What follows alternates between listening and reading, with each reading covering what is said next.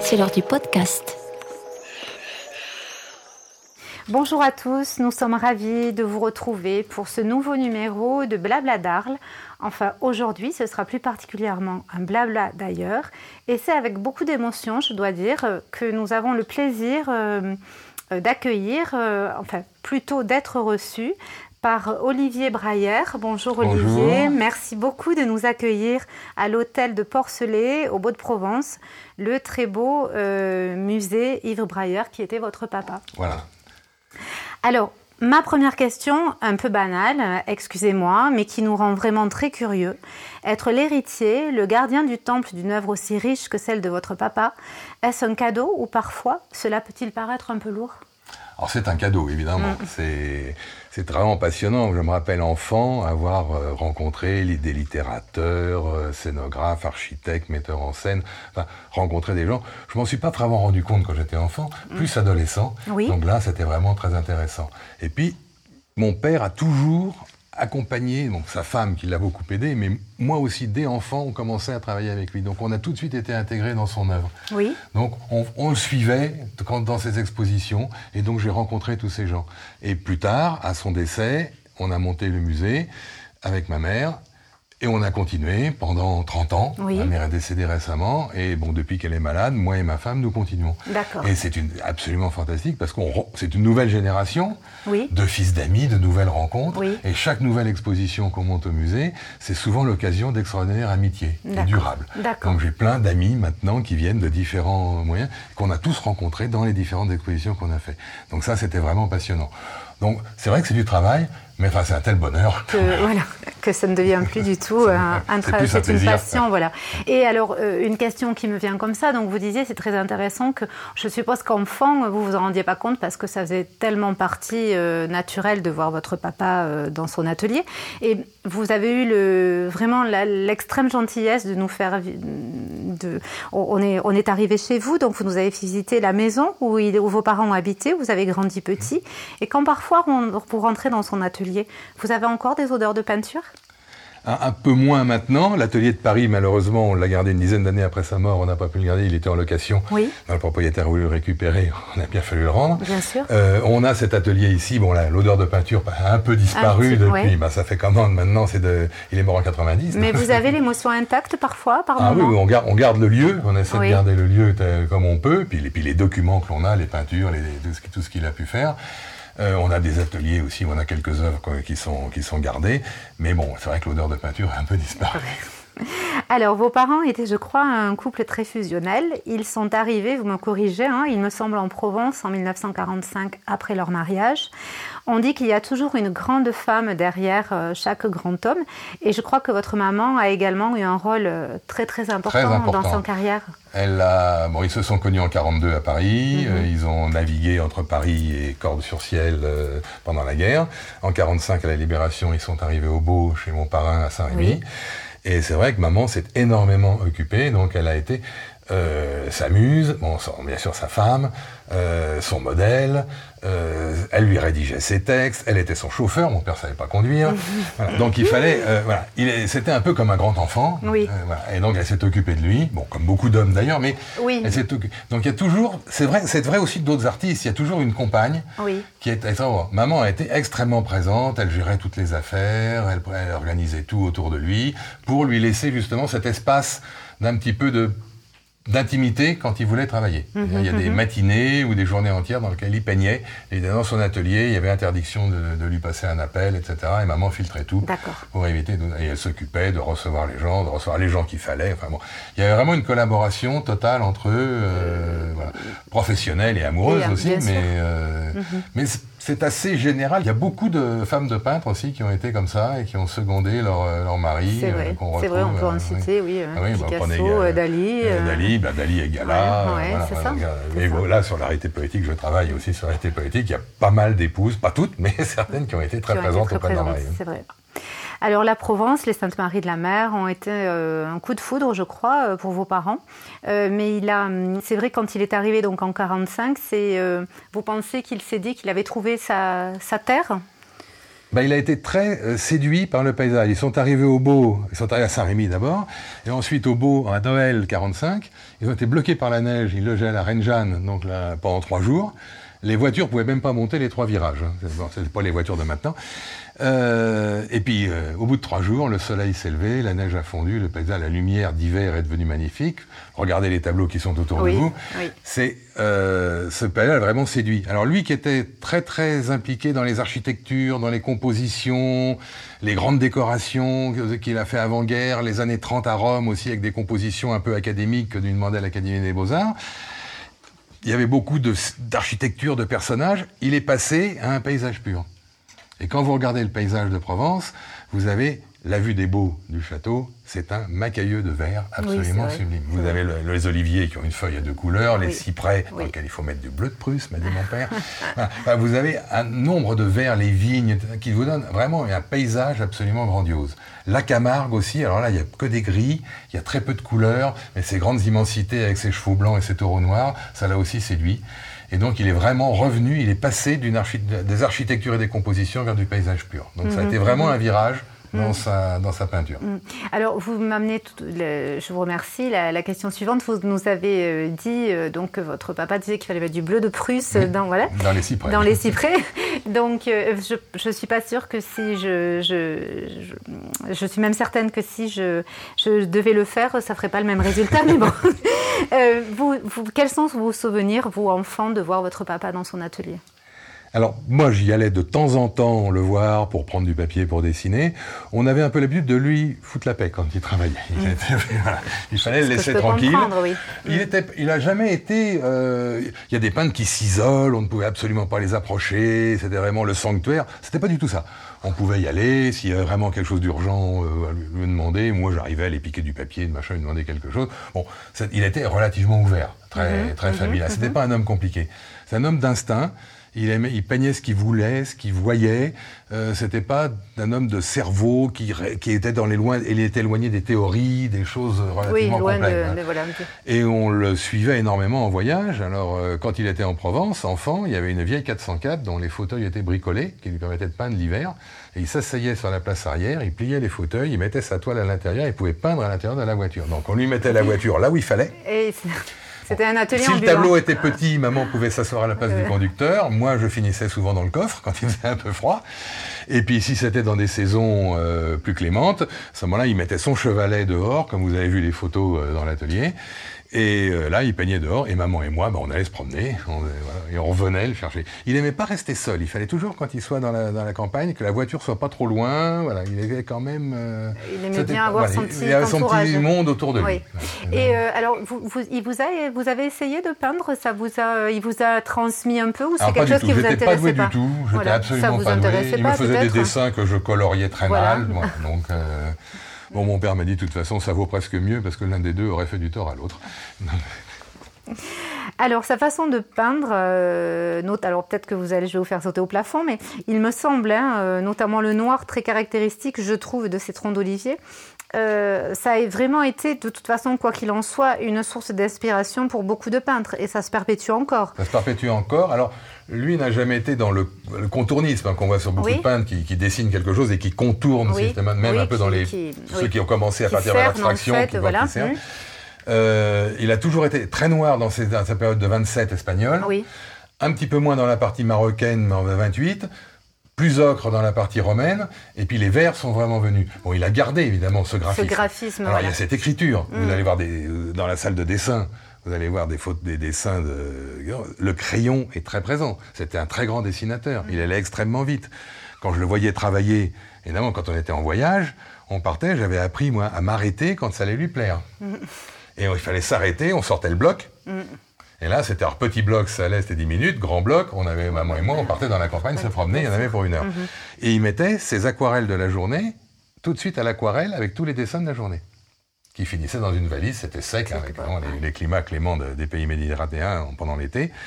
Et euh, on avait une exposition qui était prête à notre tour il peignait, il n'arrêtait pas, de dessiner. Oui, oui, il était infatigable et il peignait. Les séances à l'Institut, il avait un bloc, il faisait les portraits des gars qui faisaient les discours. Mm. Il n'arrêtait pas. C'était un dessinateur, euh, il, prenait, c'était une prise de possession de tout ce qui l'entourait. C'était une façon peut-être, euh, alors ça je ne sais pas, hein, mais euh, peut-être de, de s'exprimer, peut-être qu'il s'exprimait plus par ses dessins que par euh, ses mots? Oh, il était assez à l'aise dans les interviews. Mmh, dans les... Il y a quelques interviews par Jacques Chancel, par différentes radios, où il a été, voilà, il était tout à fait à l'aise. C'était pas une façon plus. C'était pas une façon. Bon, les discours, quand il en avait affaire à l'académie, au salon d'automne, bon là, effectivement, c'était écrit. Maman lui avait préparé des choses. Il y avait quand même quelques notes. Bon, ils mmh. travaillaient ensemble. C'est maman qui lui écrivait, mais enfin, ils avaient, ils participaient bien sûr tous les deux à l'écriture. Mais non, il était relativement à l'aise quand il devait parler. Euh... Non, c'était, ça faisait partie le, le, le, dessin vraiment une. Ah, c'était vraiment sa passion. Euh, dès l'âge de 11 ans, il dessinait. C'était le prolongement de sa main, on va dire. Ah oui, c'était le prolongement de sa main. Dès l'âge de 11 ans, il dessinait. Il avait... Ce qui n'est pas aberrant. Il y a plein, il y a plein d'artistes qui à 5 ans, 6 ans commençaient déjà à dessiner. Donc, euh, mhm. c'est. Mhm. Mhm. C'est vraiment un, un besoin. il y a des musiciens qui attaquent la musique très tôt. Complètement, oui. Alors justement, vous nous parliez de, ces différentes époques et en effet, je trouve que sa palette a changé, notamment son arrivée en Provence. Hein. donc vous nous parliez de tous ces vers euh, magnifiques. Euh, moins de personnages, je crois, également apparaissent. Oui. les architectures et les personnages des années précédentes, enfin qui étaient plus académiques, mhm. ont, été remplacés par du paysage pur. Mhm. alors, une fois encore, peut-être que ma question va, vous allez, vous n'allez pas être du, tout d'accord, mais donc vous nous l'avez dit, hein, c'est un travailleur infatigable qui peignait tous les jours, euh, donc sans cesse. Et hum, vous nous avez dit que quand même il aimait que vous soyez euh, votre votre maman et vous-même pas très loin de lui. Pour autant, je pense que parfois, enfin, notamment les, tableaux en Provence, c'est, je trouve qu'il y a quelque chose un peu de, de peintre de l'introspection, voire de la solitude. Ou pas du tout c'est, Pas vraiment, c'était pas du tout son caractère. C'était pas du tout son caractère. c'était vraiment la photographie d'une ambiance, mhm. d'un paysage. Il arrivait quelque part. Euh, moi, quand je le voyais dessiner, euh, par exemple, en voyage dans des ports, par exemple, euh, au Baléares, à Marseille, il avait, il regardait un endroit, il avait la photo. Oui. Et il pouvait projeter presque son regard sur son bloc et, il avait la photo de son mm. tableau. Et je le voyais dessiner un bateau, il le faisait entièrement. Et puis il avançait, il avançait, il avançait, il avançait. Et le tableau était complet. Et vous pouviez faire les diagonales, enfin tout ce qui, toutes les règles de composition habituelles, elles y étaient. il avait déjà ça dans ça dans le d'accord. Bon, mm-hmm. ça c'est le talent. C'est aussi 20 euh, ou 40 ans d'expérience. Mais euh, voilà, c'était ça.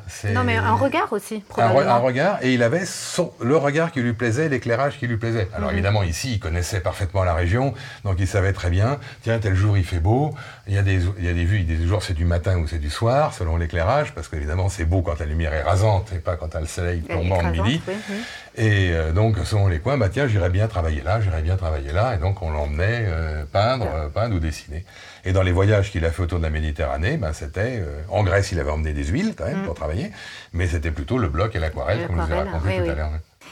Euh, alors, question difficile, mais avez-vous une, une période préférée? Je crois que c'est la période romaine, oui. Euh, la période des années 30 à Rome, où là, il y a vraiment la conjonction de beaucoup de choses, de l'académisme, donc des grandes compositions vraiment très étudiées, et d'une liberté. Regardez le bal au Palais Farnèse que vous avez juste à côté, euh, une liberté de cette gouache qui est faite vraiment très très rapidement.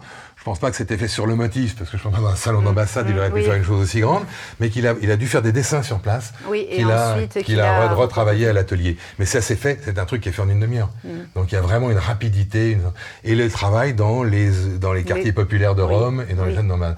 Donc il y a ce mélange entre vraiment ce besoin de possession, de témoignage, de saisir un instant, et puis les compositions plus élaborées. Mm-hmm. Je crois que c'est vraiment là, on est au summum de quelque, chose, et il n'a que 23 ans. Oui, oui. Et dans sa palette aussi, le ocre rouge à cette... Le ocre rouge, jaune et ocre rouge, qui étaient les couleurs de Rome. Mm. Maintenant, Rome est beaucoup plus blanc et plus mm. dans les bleus. Enfin, les mm. restaurations ont changé, les, ABF ont fait changer un peu les couleurs de Rome. Alors, question encore plus difficile, excusez-moi, une toile préférée?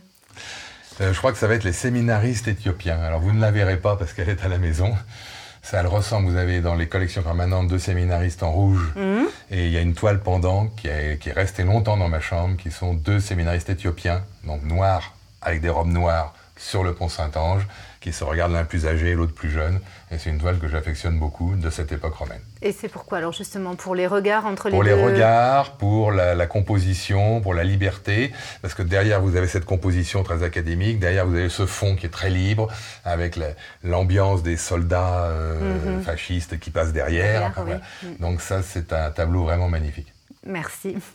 Alors, je crois que vous, vous savez, très cher Olivier, que nos fils rouges à Laure et à moi sont euh, Arles et l'Arlésienne. Donc, quel souvenir avez-vous euh, d'Yves dans son rapport à Arles? Alors, papa adorait Arles. Il, a, il, affectionnait évidemment Saint-Trophime, qui est magnifique, et l'endroit qu'il privilégiait, c'était les Aliscans. Il aimait beaucoup, il a beaucoup travaillé. Et puis il avait beaucoup d'amis. Euh, il y avait Delbecq qui habitait Fontvieille et qui était souvent à Arles. Euh, et on rencontrait Picasso, Manitas, euh, on rencontrait Lucien Clerc. Donc je me rappelle enfant avoir rencontré tous ces gens-là dans, certaines mhm. soirées. Ça, fait ça revient à notre première question. Oui, c'est ça. et vous, votre rapport à Arles? Donc ce sont vos souvenirs d'enfance C'est mes souvenirs? d'enfance. Et puis j'ai continué à y garder des amis. Je suis souvent resté en Camargue ensuite, à la naissance de mes enfants, avec ma femme. Et donc, on a rencontré plein d'amis arlésiens qui continuaient et on continue à fréquenter euh, les milieux arlésiens. Alors, c'est la génération suivante. Hein. Maintenant, c'est Anne-Claire. Mhm, mhm, mhm. Lucien n'étant plus là, on le regrette beaucoup. Mais voilà, donc on continue à venir à Arles régulièrement, à suivre les rencontres photos, à être, à être présent. Euh. Si c'était une couleur, Arles, alors là, c'est plutôt les ocres. on va répéter encore. Non, mais c'est... Mais c'est l'ocre jaune de la pierre qui me fait penser à Rome. Voilà. Ben, c'était la, la, petite Rome des Gaules, de toute façon. C'était la Rome des Gaules, oui. Ben, c'était la Rome, oui, ça c'est la Rome euh, antique. Mm. Euh, la Rome qu'a connue papa avait été, était plus Renaissance. Oui, oui, bien sûr, bien sûr. Euh, si Arles était un son? Celui des cigales. Mm. Ben, Aujourd'hui, vous les avez commandés exprès, c'est ça? Elles sont là tout le temps. Si c'était une lumière Alors, les lumières rasantes. Oui. Euh, les, donc le début de la matinée, euh, le soir. Oui. Alors Arles serait plutôt le soir, c'est il faut aller sur le pont, donc c'est un mhm. peu risqué, mais enfin, l'ancien pont, l'ancien pont oui. et avoir la vue sur Saint-Trophime avec la, toutes les toitures, oui. Euh, oui. c'est magnifique, au soleil couchant, mhm. c'est la, la, plus belle vue. Si c'était une chanson ou une musique? Alors je pense à Mireille de Gounod, mon oui, bien sûr. Mhm a mis, enfin pas mis en scène, mais a, illustré, il a fait les décors et les costumes par deux fois euh, à l'Opéra ah, de Cimier et à l'Opéra de Bordeaux. Si je vous dis arlésienne, Olivier Alors arlésienne, bah, c'est tout toute la Provence. Hmm. Alors ce magnifique costume, ces couleurs variées. Moi, je me rappelle souvent, j'ai même failli faire passer à ma fille, ça s'est pas fait parce que bon, le timing collait pas, mais la fête oui, au Sainte, oui, au prendre le ruban, oui, c'est ça, avoir ce costume, et c'est toujours magnifique. Papa adorait ce costume. Il a fait un magnifique double portrait de maman euh, en deux costumes d'arlésienne différents, de couleurs différentes, qui malheureusement ne peut pas être à l'exposition. Il aurait dû l'être, mais avec le Covid et les problèmes d'organisation et de démarrage très rapide de l'exposition, les musées qui devaient me le prêter n'avaient euh, pas repris leur activité, donc ça n'a pas pu se faire au dernier moment. Mais... L'élégance d'une Arlésienne, ça évoque quoi pour vous? Ah, la noblesse, euh, la beauté de la femme, et puis le ravissement des couleurs. C'est un peu comme la tauromachie d'un côté avec les costumes de Matador. Vous avez les costumes d'Arlésienne, quand elles sont toutes ensemble pendant les Jeux de Gardiens, vous avez des robes de différentes couleurs qui vont du noir, du rouge, du jaune. Et ça, c'est absolument fantastique. Mm, et puis le travail et l'admiration que j'ai pour ces jeunes femmes qui s'habillent. Ma femme, ma mère m'avait raconté qu'elle avait, s'était habillée en arlésienne plusieurs fois. Et les dames des beaux qui l'habillaient, il faut une centaine d'épingles pour tenir un costume d'arlésienne. Donc quelle patience. C'est vrai, c'est vrai. Si vous étiez un tableau, et plus particulièrement un tableau de votre papa. Alors ça serait le Val d'Enfer au Beau, que vous avez au musée devant vous. Euh, ce tableau, on l'a récupéré euh, d'une église de Pierrefeu où il était confié et qui a arrêté son activité d'église-musée. Et on a pu le récupérer, donc je l'ai récupéré pour le donner au musée. D'accord. Et donc c'est la dernière œuvre qui arrive au musée et qui vient compléter les collections. Très bien. Vous allez nous rappeler l'actualité du musée, l'exposition, s'il vous plaît? Alors c'est Yves Braillère à nouveau regard. On a voulu euh, célébrer les 30 ans de sa disparition. Oui. Donc on a fait un livre euh, aux éditions des Falaises qui, qui montre donc cette exposition et la, suite qui aura lieu à Paris au 15 octobre, place des Vosges, à la Galerie 26. Et ce livre va montrer tout le panorama de l'œuvre de Braillère. Et surtout, tout le travail qui a été fait depuis 30 ans par ma mère, par moi, par ma femme Corinne, autour d'un artiste. Quand un artiste décède, c'est pas fini. Je dirais, tout commence. Oui, c'est ça. Donc il y a un gros travail, il y a souvent un passage aux enfers, et, on essaie de maintenir, de faire perdurer cette œuvre. Mm. Euh, parallèlement, euh, ma mère est décédée en fin d'été dernier et j'avais bon, elle était assez malade et j'avais demandé à Dominique Bonnat de faire un hommage. Donc j'ai voulu en même temps faire un double hommage mhm. et associer maman qui a accompagné mon père, comme je vous l'ai dit tout à l'heure, tout autour de sa vie et après sa vie pendant près d'une trentaine d'années. Donc lui faire un hommage. Et Dominique Bonnat nous a écrit un magnifique préface qui vraiment euh, m'a tiré presque des larmes aux yeux quand, elle, quand je l'ai lu pour la première fois, pour expliquer ce que c'est cette présence d'une femme qui a, euh, qui a vraiment dédié sa vie à un homme et à un artiste. merci, merci pour votre, pour votre accueil. On remercie également votre femme Corinne qui nous a très, très gentiment accueillis. Merci pour vous être livré et nous avoir parlé avec euh, autant de passion de, de, votre papa. Nous avons un petit gimmick euh, à la fin, Laure et moi. Nous aimerions que vous nous vous puissiez nous dire blabla d'ailleurs. Blabla d'ailleurs. Merci beaucoup Olivier, merci. Merci Laure, bien sûr. Merci Aydin de Irrigab Studio. Et merci Charlotte pour les photos. À très vite. Au revoir.